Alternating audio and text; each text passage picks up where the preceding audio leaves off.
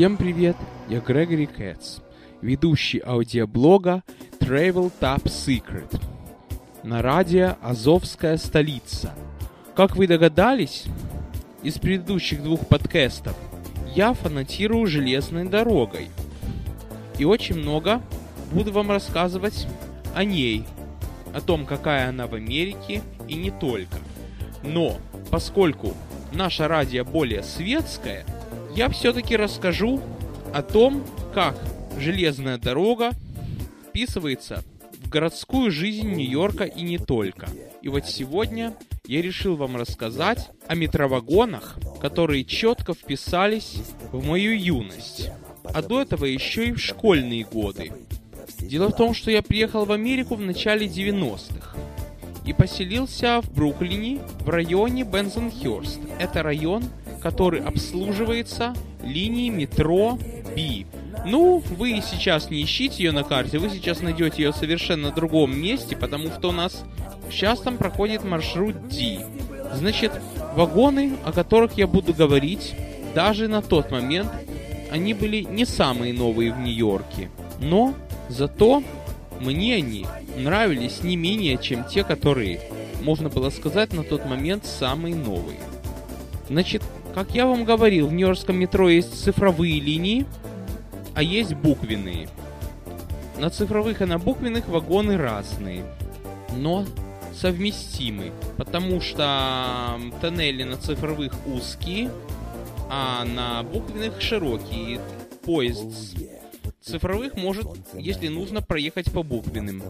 А те метровагоны, о которых я говорю, они достаточно широкие, сиденья в них расположены, ну, как в Москве, как в Ленинграде, по бокам, и места только боковые, темно-синего цвета, стены кремовые, а-ля плацкарт, что можно сказать. Вагоны снаружи серебристые, имеют интересную форму. Я не буду описывать форму словами. На фотографию посмотрите.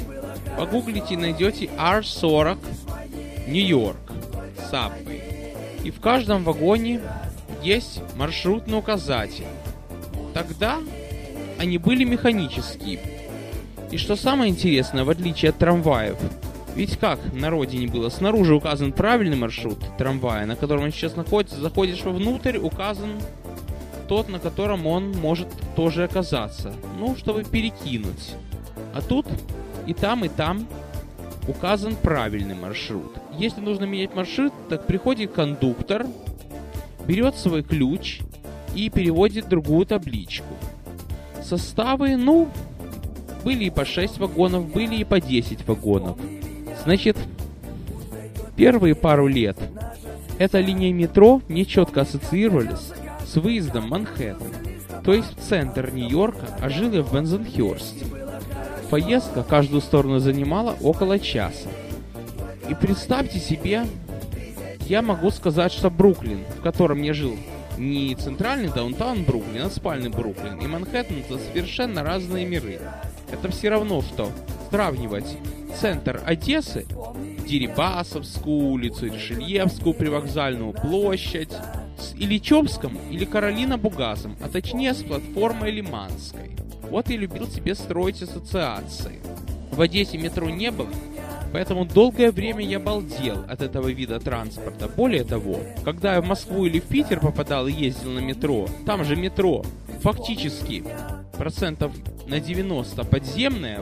Может быть, я вру, может быть, в Москве я много где не ездил, например, по Филевской линии, но в Питере оно почти полностью подземное, а в Москве наземные перегоны мне преодолевать приходилось редко.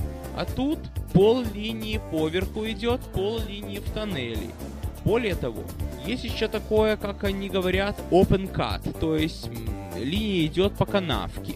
Интересно смотреть, как линия переходит из наземного в подземное состояние.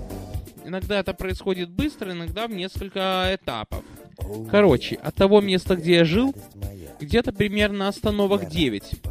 Я проезжал по поверхности, остальные уже под землей. Притом там интересно так было, что вот то остановка Форт Хамильтон Парквей.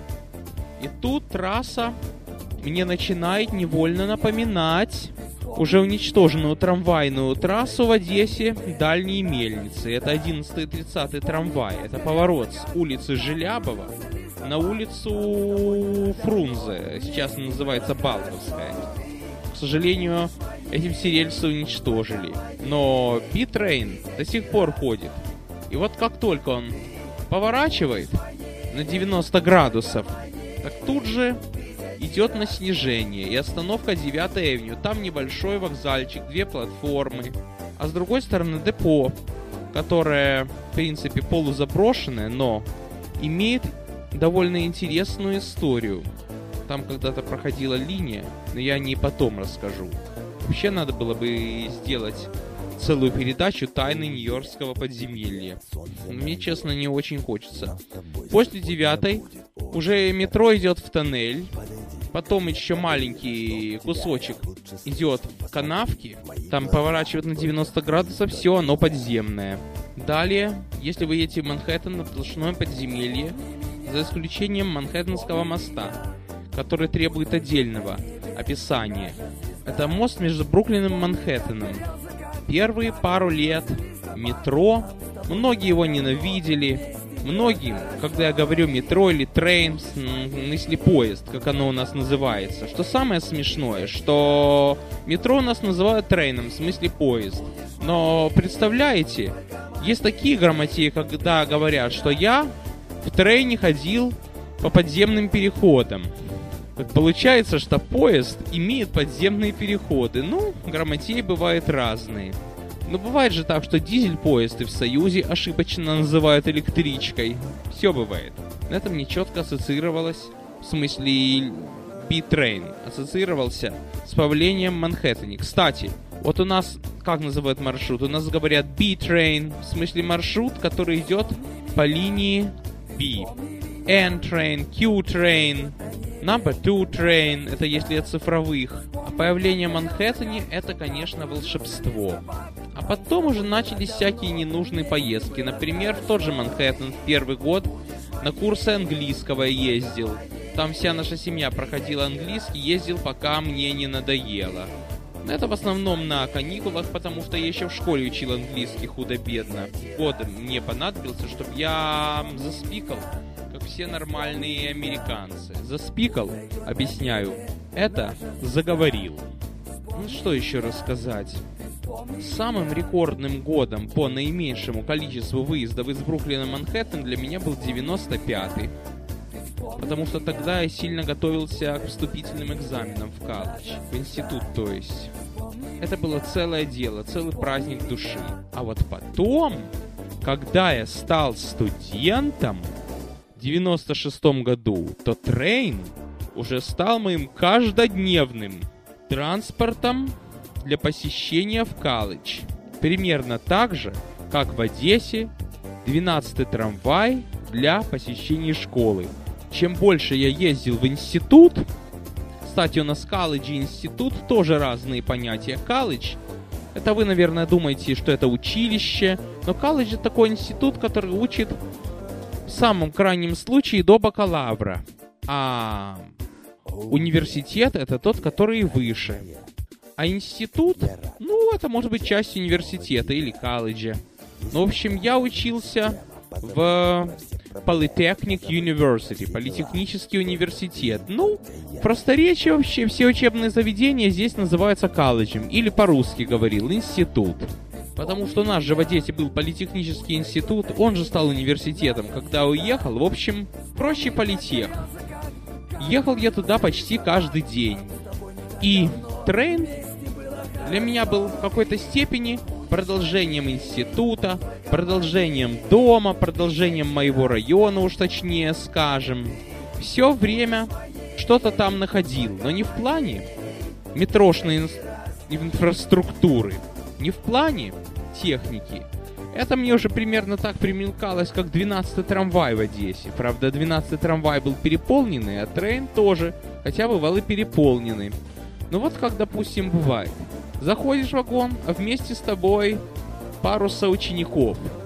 Например, одна девчонка, которая со мной была на одном потоке, и мы уже с ней до приезда в колледж все выясняем о том, какие у нее были вопросы на экзамене по дифференциальным уравнениям, какие программы у нее для компьютера, кто ей помогал ставить компьютер, на чем ее мама программирует.